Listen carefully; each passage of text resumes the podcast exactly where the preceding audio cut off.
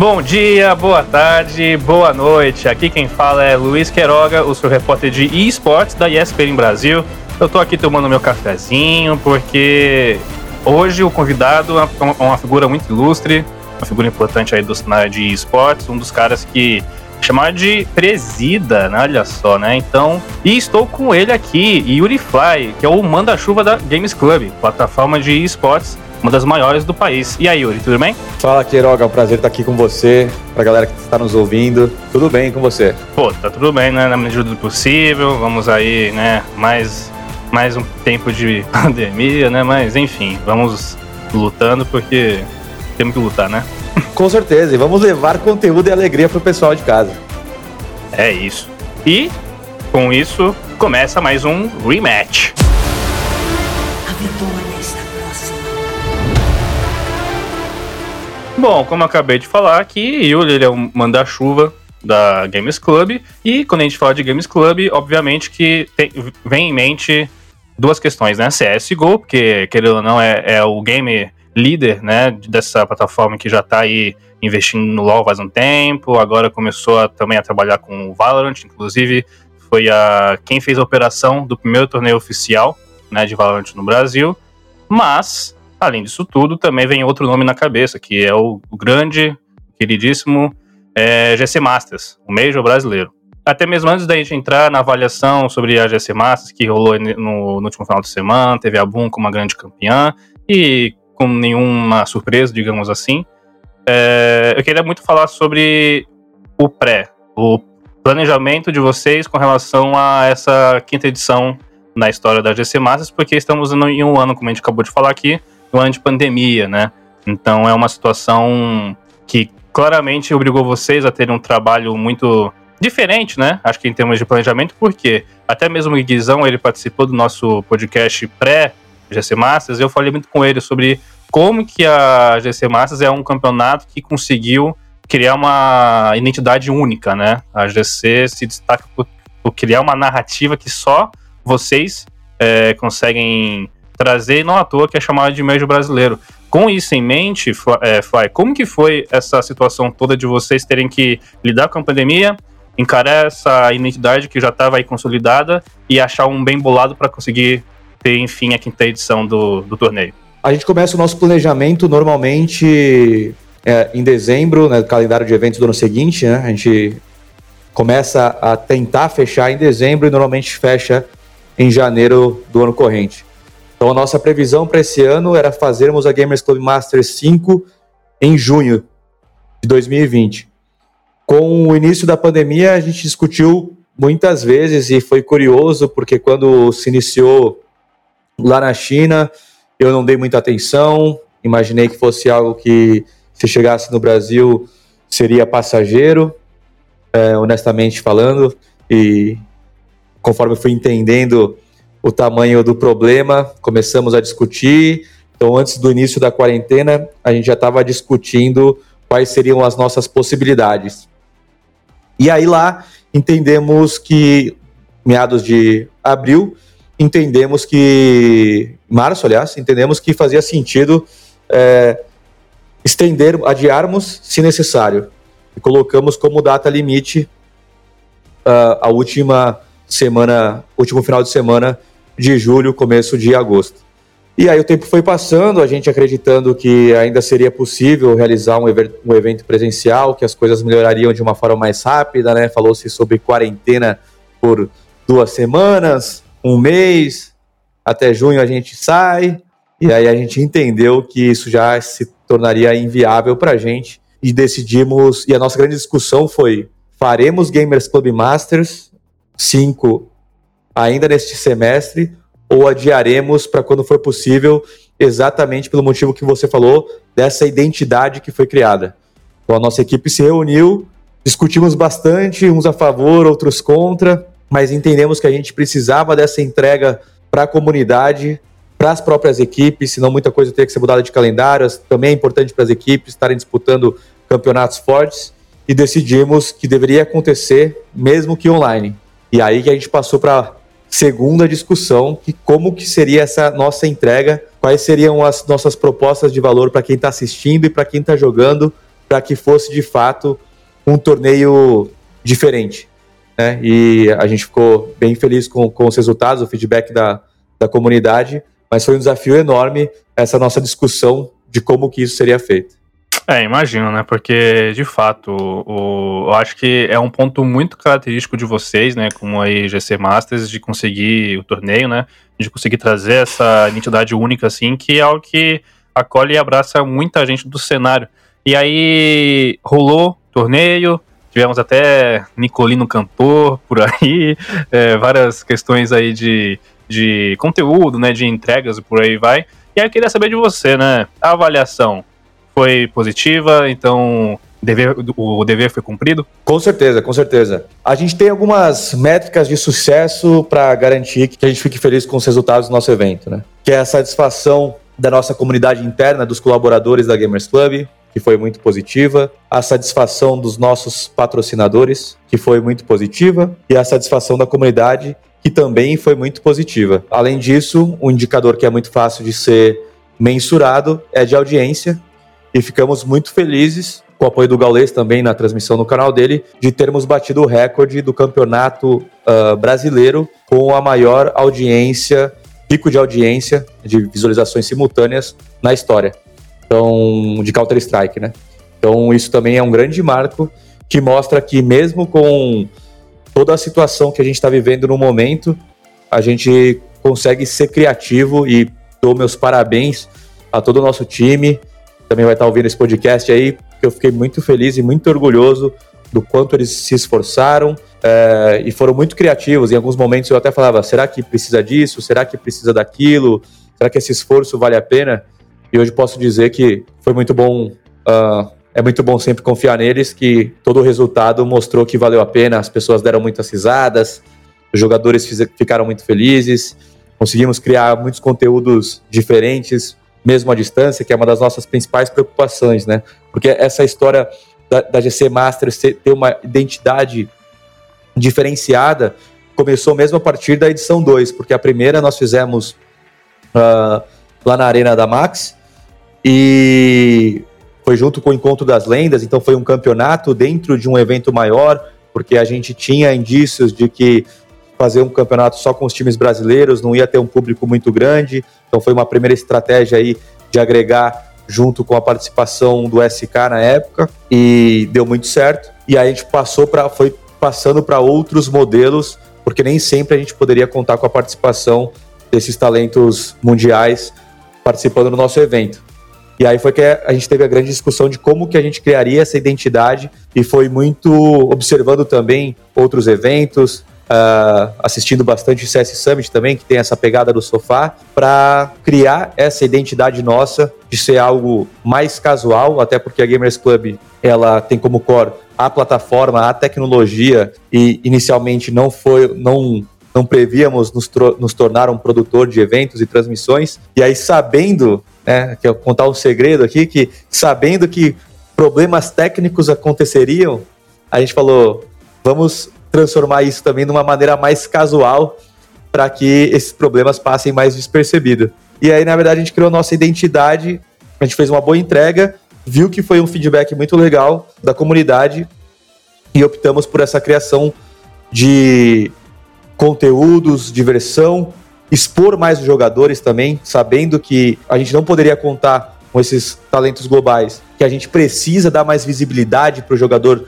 brasileiro, muitas pessoas não conhecem uh, os jogadores e muitas pessoas às vezes não conhecem nem o rosto desses jogadores. Então era importante trabalhar a imagem deles, né? Porque existe esse, esse estigma dentro do Counter-Strike que é, ah, eu não crio conteúdo, eu sou jogador, é o time dos youtubers. Às vezes, quando um jogador trabalha muito bem a imagem dele, soa pejorativo perante os outros colegas de profissão. E na verdade isso é o contrário, porque se você não tiver uma boa exposição, as pessoas não, se as pessoas não souberem, não souberem quem é você, elas não vão querer te assistir. É, é extremamente importante para o desenvolvimento do nosso cenário local a criação dessas estrelas. E a gente acredita que a Gamers Club Masters ela não é só uma ferramenta de entretenimento para as pessoas que estão em casa assistindo, uh, e também de estímulo a, ao cenário competitivo dos profissionais, mas também como um grande reforço para o ecossistema de esportes, especificamente de Counter-Strike aqui no Brasil, para que esses jogadores sejam mais reconhecidos, né? E, e essa discussão partiu muito da Gamers Club Masters 2, onde a gente entendeu que a gente precisava atuar mais e ajudar mais os jogadores a aparecerem e construírem suas próprias histórias para que os fãs venham assisti-los. E aí é, eles vão ter mais patrocinadores, os times vão ter mais patrocinadores e nós também, como campeonato, organizador de torneio, teremos mais espectadores e patrocinadores devido a isso. Acho que você finalizou com uma ideia que linka muito bem com algo que eu quero trazer aqui. É um, uma questão mesmo que eu tive durante, até mesmo enquanto o jornalista que cobriu né, a, a GC né, no meio daquela correria. A gente sabe, né? Foram aí quatro dias de, de, de disputa, né? Até mesmo em função da pandemia, você sente que. Como que você fala, até mesmo como sendo o presídio da, da parada toda, até que ponto, por ter sido é, em meio a uma pandemia, talvez o formato deste ano pudesse ter sido um pouco, um pouco mais longo. A GC Mais poderia ter é, espalhado melhor os dias de confrontos para não, não ficar tudo, tudo no, é, apenas em quatro dias, porque né, é, é que você mesmo falou de contar histórias, de dos jogadores terem o seu espaço, mas para analisar, a gente teve o dia o, o dia 1 um, são vários jogos de uma, de uma, vez só, né? E o tempo de descanso, por aí vai. Eu acredito que, em termos de presencial, claro, né? Isso vai, isso, isso vai acarretar em muitas questões sobre custo, é, vários recursos que são alocados, né? Porque você faça um torneio como já foi em Sorocaba, em Maresias, então talvez você, você realmente tem que, tem que dar um tiro curto. Mas por, por ter sido do online totalmente, é, você avalia ou você chegaram a conversar sobre, pô, podemos talvez expandir a GC para duas semanas, quem sabe, né? Como que foi essa, essa, essa conversa com vocês, se é que houve? Com certeza, essa conversa existiu. E foi uma estratégia que a gente adotou de manter o mesmo padrão de quinta, sexta, sábado e domingo. E aí existem diversas formas de encarar, né? E essa forma que você sugeriu de diluir mais o campeonato ao longo dos dias também é uma estratégia interessante e que a gente vem buscando entender cada vez melhor como agradar mais o espectador e o fã brasileiro para se interessar mais pelos campeonatos locais. A gente entende que um campeonato, a gente entendeu que para aquele momento a nossa estratégia deveria se manter, porque a gente consegue concentrar mais esforços para fazer mais barulho durante aquele período e mais pessoas entenderem, conhecerem, onde se ele fosse de uma maneira mais diluída, ele poderia ter uma sensação de um campeonato online comum. É, então, também foi uma forma da gente se diferenciar. É, e também tem outras questões, né, de de patrocinadores que também ativam uh, sua, os seus canais de comunicação falando sobre o evento, que também tem a sua própria programação e que era importante a gente manter. É, existem as próprias pessoas trabalhando, da equipe, é, dos horários, como a gente se organiza. Hoje a Gamers Club é uma empresa onde todas as pessoas são CLT, são 100 pessoas, então tem uma série de regras também trabalhistas das quais a gente tem que cumprir. E a gente entendeu que que esse era o melhor momento, é, era o melhor formato ainda. Até mesmo se você avaliar que não foi algo que aconteceu é, todos os dias, mas, mas assim, se, eu bem me, se eu bem me lembro, talvez no dia 1, é, aí tinha, né, ali de expectativa, de jogos, né, de começar os horários, tinha, por exemplo, uma, a, a MD3, a última MD3 do dia 2 estava prevista aí é, para começar 11 da noite, claramente, né, são horários que são pré-estabelecidos, né, e que aí, à medida que vai passando os jogos, a gente vai tirando, vai, vai subtraindo esse, esse número para começar logo na sequência assim que possível. Uhum. Então você avalia que essa estratégia, ela talvez não possa, talvez chegar a, a, assustar aquele espectador que quer ver uma partida, mas aí olha pro relógio e já pensa, nossa, já vai dar 10 da noite, quase 11 horas, eu tô aqui vendo. Como que você avalia essa questão de audiência e, e até mesmo pelo, por um horário mais avançado do dia, porque você colocou vários jogos ali? A parte, a parte dos playoffs que aconteceram no sábado e domingo, dia 1 e 2, a gente manteve os horários fixos, né? Então, por exemplo, uh, no sábado tinham duas semifinais, uma prevista para o início às duas horas da tarde, outra às quatro horas da tarde e outra às 8 horas da noite. E mesmo sendo uma MD2 que acabou mais cedo, a gente manteve o horário. Isso porque a gente acredita que partidas de maior importância e maior visualização é, devem ter seus horários mantidos e não ser um a seguir, porque você os times podem anunciar, os jogadores podem anunciar quais são os horários das suas partidas, e aí isso deve ser mantido, que era uma coisa que a gente não tinha esse hábito, mas durante a fase de grupos, a gente queria fazer, uh, a gente fez de maneira na, na sequência para que as pessoas pudessem consumir o maior conteúdo possível de horas e das partidas ali. É, que de fato o, o, um dos maiores uma das maiores dificuldades é a quantidade de horas mesmo, mas é porque a gente quer atingir o maior número de pessoas. Então a gente tem números que a gente sabe que existem pessoas que podem assistir pela manhã, existem pessoas que podem assistir pela tarde e tem pessoas que podem assistir pela noite.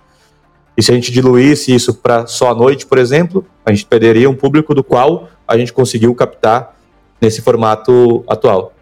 Então tem seus prós e contras, com certeza. Entendi. E você falou algo também que eu já vou chamar aqui no, no X1, no Clutch. Vamos ver se você é bom no Clutch. é. Porque você falou de audiência, né? De impacto nas pessoas e por aí vai. É, este ano ficou bem consolidado, a gente viu, né? Um, um modelo de negócio bem nítido, bem com nome bem claro. Um modelo, um modelo de negócio chamado Gaules. Né? O Gaules ele se, ele se é, consolidou de vez no mercado como esse empresário que ele é e trazendo nessa dinâmica de até mesmo é, conseguir direitos para transmitir torneios oficiais e, e, e, a partir do canal dele, por aí vai. É, e tivemos, né, na, no anúncio, expectativa sobre, pô, sabe o Gaules ele vai ser ele vai ser caster ou não, tudo mais, e não à toa que até mesmo né, no texto da enviada para a imprensa tudo mais, e depois no trabalho de redes sociais, é, teve né, a postagem sobre os talentos, beleza? E um só sobre o, o Gaules ser embaixador né, da, da GC, porque ele é uma figura muito importante do cenário e também para a GC, né? Ele, ele sempre foi um cara que, que esteve aí com, com vocês sempre. É, e está, né? Porque, querendo ou não, a, a questão da, da, transmissão era isso, né? Ele também trazia números para vocês. Só que aí eu fico pensando no, no, Eu e talvez a comunidade fique pensando, e você pode trazer essa, esse olhar mais de empresário para entender, porque assim, a pessoa mais leiga pode até ficar na dúvida, pô, mas até que ponto o Gaules ele não tá sendo um concorrente, ele não tá tirando números, ele não tá atrapalhando é, em termos de audiência, né? É, números que, que deveriam, teoricamente, estar convertidos apenas num canal que é o da GC Mass. Como que essa, essa situação? Primeiro que o, o Gaulês, ele, além de ser um parceiro de negócio, ele é um grande amigo, né? Então, a gente tem uma comunicação muito boa e uma relação muito próxima. É, antes mesmo do, do início da Gamers Club, a gente competiu junto com os adversários e depois do início da Gamers Club, o nosso primeiro evento foi quando foi na Max, na época que ele era um dos sócios fundadores lá. Foi o Max Lab Invitational quando a LG veio jogar e a gente começou muito essa história da Gamers Club junto com ele, mesmo ele não sendo o gaulês da tribo aí. Uh, então a gente conversou muito sobre negócio já durante, durante essa vida. No momento da, da Gamers Club Masters, o que você falou pode fazer sentido sim. A gente concorre em números, né? Então, num mundo uh, simplista, a gente falaria que deveria ser, ter só no canal da Gamers Club e a gente bater recordes de audiência lá, é, que seria o melhor para o nosso negócio. Esse, essa linha de pensamento, ela pode fazer sentido, mas eu acredito que a gente vive um momento onde a gente precisa aumentar o nosso mercado antes das pessoas se preocuparem com as suas próprias fatias. E uma coisa que eu observei muito e também converso bastante com ele é sobre o fato de que existem muitas pessoas que estão se interessando por Counter-Strike, que é um jogo menos assistido em relação a investimento para torneios e equipes uh, do que outros jogos de outras desenvolvedoras, a gente precisa aumentar a nossa base de fãs, de engajamento, não só porque, não só pelo negócio, mas porque a gente também gosta do jogo, né? A gente ama o jogo. Tem uma tatuagem claro. do CS, né? então, a gente a gente quer que ele cresça. E o que eu pude perceber numa, numa visão diferente dessa concorrência é que ele não só concorre com a gente, mas ele está ajudando a mais pessoas consumirem Counter-Strike. E isso é uma coisa que importa muito para a Gamers Club. E aí, obviamente, que numa relação de negócios, a gente tem que fazer acordos que beneficiem os dois lados. Né? Então, o, o Gaules tem seus números, tem seus subs, uh, tem seus ads da plataforma uh, e gerando a sua receita, ao mesmo tempo que a gente atinge recordes de espectadores pra, com, com, as, com as mesmas entregas de patrocínio que são impressas na tela, que a gente pode passar para os nossos patrocinadores. Então também nos ajuda, né? Então a gente está indo muito mais para um lado de mídia distribuída para aumentar o nosso engajamento, até porque as pessoas muitas vezes elas preferem outras formas, né? Se o Gaulês está conseguindo ter tantos números, é porque as pessoas estão preferindo assistir com ele. Né? E eu acho que você não não deve lutar contra o gosto das pessoas, mas sim saber trabalhar com o gosto dos seus clientes. E é isso que a gente está buscando fazer. E no meio dessa deixa que você deu, é, como que você entende que a GC pode, talvez não a GC, mas não só a GC, mas o mercado como um todo, né, pode competir, né, dentro desse mercado que, que existe por aí, né, e é, competir com esse, modelo, com esse modelo de negócio, é, com o Gaules, né? Que de fato é um cara que é importantíssimo, é fundamental para o nosso cenário. Só que aí eu fico sempre com essa perspectiva, né? Pô, mas e, e com relação às empresas, né? Que produzem, que criam campeonatos, que têm transmissões, né? Como que você analisa que uma uma GC, uma, uma GC pode é, trabalhar para conseguir, né, se não é puxar de lá, mas aumentar a, sua bolha de, de audiência? Entendendo o que, que as pessoas gostam de assistir nos outros lugares e buscando implementar nos nossos conteúdos com a nossa identidade, mas seguindo essas tendências, né? Acho que o, o mundo sempre viveu baseado em tendências e acredito que a gente tem que trabalhar da mesma forma, né? Então, antigamente, onde os casters estavam ali de terno e gravata, a gente entendeu que isso não é mais um cenário onde a gente precisa disso ou que agrada o público, né? Então, apesar de mantermos ainda as transmissões com narrações, com comentários parecidos como o que era antes, elas são muito mais divertidas, é, muito mais leves. Né? Então, esse é um tipo de aprendizado que a gente teve.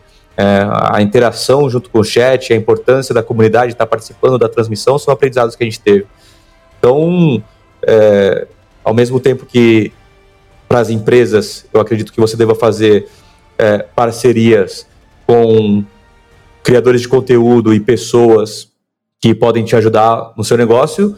Se você optar por ter uma coisa própria, como a gente ter o nosso canal, o nosso próprio conteúdo, também saber utilizar dessas tendências. Bacana. Para finalizar aqui o nosso podcast, vamos entrar num assunto que é GC Masters feminina. Né? Vai rolar aí a primeira edição uh, no dia 15 de agosto.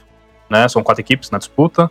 E queria saber como que tá aí essa, esse hype, né? Já, já, acabou os trabalhos com a. Estão acabando, estão acabando os trabalhos com a, com a GC Mass, né? Porque tem todo esse pós e já está aí é, alavancando, já está dando sequência aos, aos, trabalhos de hype e de preparo para a GC FEM, né? Como que tá aí essa situação? Qual que é a sua, a sua expectativa também para essa edição. E talvez um, um, detalhe ali a mais, como que vocês trabalham para conseguir ter o mesmo sucesso que a GC Masters? Porque sabemos né, que, infelizmente, no país, quando a gente fala de cenário feminino, os números ainda são menores, né? O, a, a demanda acaba sendo um pouco menor porque falta interesse, falta é, mais apelo da comunidade com times femininos. É, não só no país, como no mundo inteiro, né? O cenário feminino de esportes eletrônicos, ele é, ele é bem menor, tem muito menos visibilidade.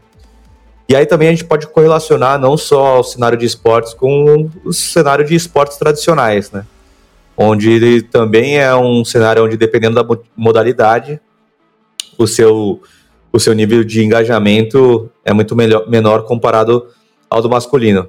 A gente está extremamente motivado e empolgado para a construção da Gamers Club Masters feminina. É, ter, uma, ter um torneio separado foi algo que a gente já recebeu várias críticas por acreditar que essa segmentação não é necessária.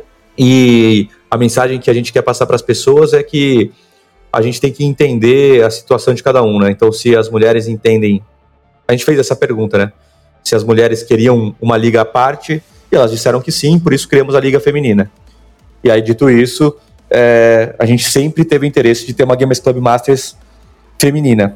Ela não existia porque a Gamers Club Masters, ela, as mulheres podem chegar lá, né? Nunca existiu uma regra de só ter times masculinos, só ter times femininos, os times podem ser mistos. Então a gente sempre acreditou Sim. que os times poderiam chegar lá. Mas não foi dessa forma como a, a, comunidade se organizou, né? É muito raro você ver time misto, é raro você ver, você ver time feminino figurando lá no topo. Então, esse mundo ideal que a gente gostaria, ele ainda não está existindo. Então a gente entendeu que precisávamos criar uma Gamers Club Masters. Só que é sempre um grande investimento para que um evento desse porte aconteça. Né? A gente demorou um, um tempo até encontrar um parceiro que acreditasse nesse projeto junto com a gente e investisse para que ele pudesse acontecer. Né? É, é, talvez a comunidade não saiba, mas é, é, é, é, uma ajuda né, que a gente tem desses parceiros que, que financiam e, a, e apoiam esse projeto, mas a maneira como a gente trabalha e a maneira como existe um, re, um retorno desse mercado B2B uh, para ter uma entrega de qualidade de Gamers Club Masters normalmente ele é um investimento da Gamers Club e não um projeto que visa o lucro, né? A gente faz para a comunidade, mas a Gamers Club investe para que ele aconteça. Mas é, é, sempre importante ter parceiros que, que, que diminuam, diminuam o nosso investimento próprio. Não à toa que vocês estão é, com a mesma premiação, né? A, a, premiação que a gente teve na, na GC Massas de 60 mil, a gente vai ter também na edição feminina, não é? Exatamente, isso era uma coisa que era muito importante para a gente, trazer essa relevância para o campeonato nós iremos trabalhar muito com conteúdo também, vai ser algo bem divertido, vai ser algo com uma pegada bem parecida, que a gente até está nessa discussão, na verdade, né, do, do como que a gente pode fazer para se renovar daqui duas semanas e não, não ser algo tão cansativo, já que vai seguir a mesma identidade, vai ter a mesma ideia. Uh, então a gente está é um, é um grande desafio do qual a gente não tinha não tinha pensado quando a gente desenvolveu o projeto e a gente vai ter que fazer adaptações aqui agora, avaliando aí o feedback da, desses primeiros desses primeiros dias aí da Gamers Club Masters. Então é um desafio que a gente ainda está para solucionar, mas essa discussão começa amanhã aí, que a gente está nos dias de. O pessoal está nos dias aí para dar uma recuperada na bateria. Mas a premiação era algo extremamente importante para a gente, para o nosso parceiro, para poder uh, dar essa relevância para o torneio. Mas é claro que existem uh, algumas coisas que dificultam que ele tenha a, a mesma magnitude, né? Então, por exemplo, ele seria presencial, e aí seriam oito times também, oito times no presencial, hotel, passagem de avião, encarecer bastante o projeto, então a gente reduziu para quatro. Também não tem oito times de nível competitivo muito parecido, né? Que também dificultava uma realização com oito times. Então a gente está tá engatinhando ainda, começando, mas com muitos aprendizados que a gente teve já para Gamers Club Masters, para replicar isso na feminina e poder levar o show que as mulheres merecem. É isso aí, gente. Esse foi Yuri Fly, o presida da GC. É... Eu, queria, eu queria muito agradecer o, o, você ter topado o convite com a gente. Para encerrar, dá aí o seu tchau, fala onde o pessoal pode te encontrar nas redes sociais, enfim, faz o um mexanzinho aí. Maravilha, vocês podem me encontrar no Twitter, arroba YuriFly, tudo junto, Y-U-R-I-F-L-Y, é a rede social que é o que eu mais uso para falar com a galera da nossa comunidade. Muito obrigado, Queiroga, pelo convite. A todo mundo que chegou até aqui ao final do podcast, significa que você se interessou pelo nosso conteúdo. E se você joga aquele Counter-Strike ou outros jogos competitivamente, gamersclub.com.br, acessa lá também. É isso, e falar em acessar, também acesse espn.com.br barra esports, porque lá, claro, a gente sempre traz informações, notícias, CSGO, fiz aí uma baita cobertura de pré e durante a GC Masters, vamos também dar atenção para a GC feminina, claro, porque né, as meninas merecem, e é isso, galera, é, muito obrigado pela audiência, e até o próximo rematch.